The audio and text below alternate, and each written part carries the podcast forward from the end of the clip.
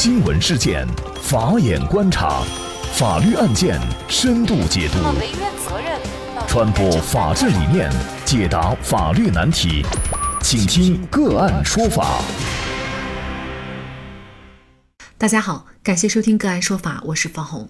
今天我们跟大家来聊一下小牛是谁的，成了难解之谜。两村民为争牛犊闹上法庭，做亲子鉴定。五十五岁的杨师傅和三十八岁的王师傅都是玉溪、金平、苗族、瑶族、傣族自治县的农民。两人虽然不在同一个村，但是却因为一头小牛闹上了法庭。杨师傅家附近有个大型农场，附近村子里的人啊都会把牛放养在这个牛场里。隔一段时间，牛主人就会过来看看情况。二零一九年农历二月份，农场附近三个村子的十八头水牛都在里面放养着。杨师傅家的四头水牛、一头母牛、三头小牛也放养在农场里。之后，杨师傅每隔一段时间就去查看自己牛的情况。而当年八月十六号，杨师傅突然接到村里人的电话，说是自家的母牛不知什么原因死掉了。杨师傅就立即赶到农场，可到处找不到自己家的三头小牛。直到十二天以后，杨师傅终于找到了三头小牛。然而，就在杨师傅赶牛回家的路上，这王师傅却说呀，其中一头小牛是他家的，硬要把牛拉回自己家。看着自家的牛被王师傅拉走，杨师傅非常生气。明明是自家的牛，可王师傅就强说是他家的。无奈之下，杨师傅就找到了村委会和司法所。为了证明牛确实是自己的。杨师傅说自家的牛屁股尾巴下面有一个黑色条纹，而王师傅认为自家牛并没什么记号。杨师傅村里的几个人都认为这头牛是杨师傅的，但是王师傅的邻居则认为这牛是王师傅家的。为此，这个案件在村委会和司法所多次苦口婆心的调解下都无果而终。在公说公有理，婆说婆有理的情况下，这头牛到底是谁的？杨师傅为了讨个说法，就把王师傅告上法院，请求法院来判决王师傅返回自己一头水牛。法院了解了案情以后，认为凭现在各自提供的证据，仍然无法判断这头小牛到底是杨师傅的还是王师傅的。那么在这种情况下，该怎么办呢？今天我们就邀请云南省中青年学术技术带头人。昆明理工大学博士生导师石红教授和我们一起来聊一下。石教授您好，哎，你好啊，嗯，好，非常感谢石教授。这个案子哈，其实大家都是各执一词，而且各自都有各自的物证哈，在这种情况下是很难判断这个小牛到底是谁的。在法院无法判断小牛归属的情况下，还有其他的办法吗？如果是有小牛的母亲，就是母牛的状态下，我们可以做这个亲子鉴定，就是从 DNA。的这个就是相似性上来判断他们的亲缘关系，就是可以判断，就是说这只小牛是属于哪一个母牛的那个呃它的后代，这样的话是是可以从生物学上来进行一些判别。嗯，也就是说亲子鉴定就是跟我们人做亲子鉴定差不多哈。它这个亲子鉴定具体要需要怎么做呢？最好的是有血液，血液的话我们相对来说是。取样也容易，然后呢，我们实验操作的过程也也会比较好办，嗯。嗯，但是这个案件有点特殊，就是其实小牛的母亲已经死了，是被他们家里人呃宰杀，然后吃肉了。在牛母亲已经死亡的情况下。还有其他办法吗？如果能找到死掉的这头母牛的，像骨头啊，或者是相应的一些皮呀，或者是这些，现在的技术也是可以实现，就是把它的 DNA 的系系列可以拿出来，到时候再跟那个小牛来进行比较。但是其实作为这个王某哈，他家的这个母牛是没有死的，可不可以直接的找他家的母牛给这个小牛做一个鉴定？就是如果两头牛不匹配的话，就推定是。杨某家的，可以这样吗？呃，这个也不能这么推定，只能就是说这头小牛不是他家这个母牛的生的。最好的办法就是说，如果有那家认定就是说是他家小牛的，如果是他家的母牛的遗传的信息和这个小牛是匹配的，我们倒是可以这么判断。如果是这一家的这个母牛和他这个小牛如果不匹配状态下，只能排除它不是他家的小牛，但是不能就是指定是哪一家的。那就是说要找皮毛了，或者是找骨头，那这些都已经被吃掉了，这个骨头和皮毛去哪里找呢？后来他们家是是找到了，就是说他们是最后就是把一些呃不能食用的部分就埋到了一个地方嘛。后来他们把它挖出来了，他还送了一点那个皮，呃还有那个牛角，但是我们都尝试了，皮里面呢。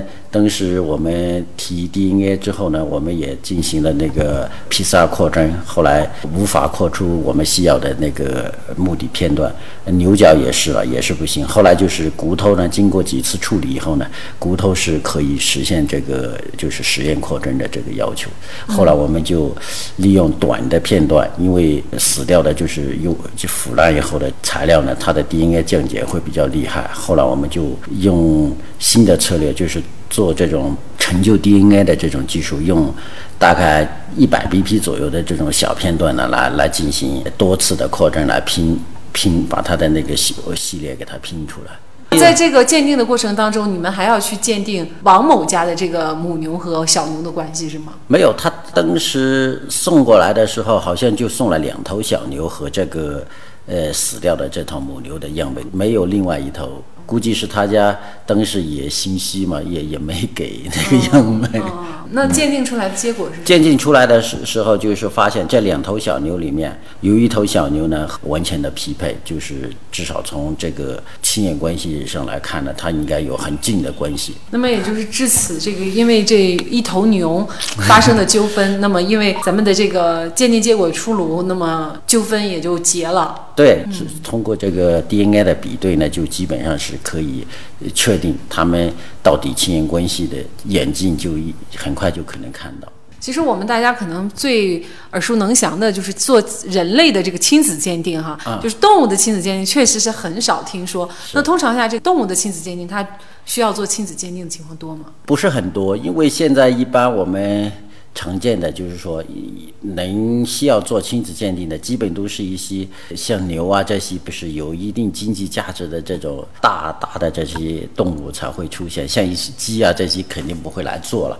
就是像牛呢，一般的情况下就是都是那种小牛走失。这种情况下，一般大的牛很少会走失，而且呢，一般。农户养的大部分都是些母牛，是吧？母牛的话，基本就是小自己家带着的小牛走失了，就是被别人家捡到，或者是被别人冒领啊什么的这种状态下，会发生这种。我们通常人的概念，它至少是个活物哈。对对。但是呢，通过已经死了可能大概有几个月的这样的动物的身上，仍然可以通过骨头或者是其他的毛发进行一个这种血缘关系的鉴定，是吗？对对对，这这个的话，其实在生物学。上的现在的技术上呢，基本上是可以实现的。现在你看，像在人上上面的话，做骨 DNA。现在几千年前的这种骨头里面也是能够获得少量的这个带着一定降解特征的这种人的 DNA。那现在这些动物呢也是一样的道理，就是说我们可以就是在没有经过火烧啊或者是有什么处理之后的这种样本呢，我们还是可以获得一定量的这个 DNA 的材料。那比如说对骨头或者是毛发等等的这种鉴定哈，它通常去哪些领域还需要这方面的鉴定呢？呃，像现在的这个鉴定的需求呢，其实还是蛮多的。像现在的有些走私那些野生动物的肉啊、皮毛啊，或者是这些里面会会会有一些需求。还有包括就是有些猎杀猎杀野生动物之后，把它就是都已经制成一些肉啊，或者什么冻在冰箱里面，那种拿出来的时候。无法分辨它是个什么东西，只能通过生物学的这种 DNA 的这种测序以后来分析它到底是个什么物种，是不是属于就是野生动物，这么来操作。其实现在还是需求还是有一些。其实现在大家都是禁止这个野生动物上餐桌了哈，现在国家已经明令禁止。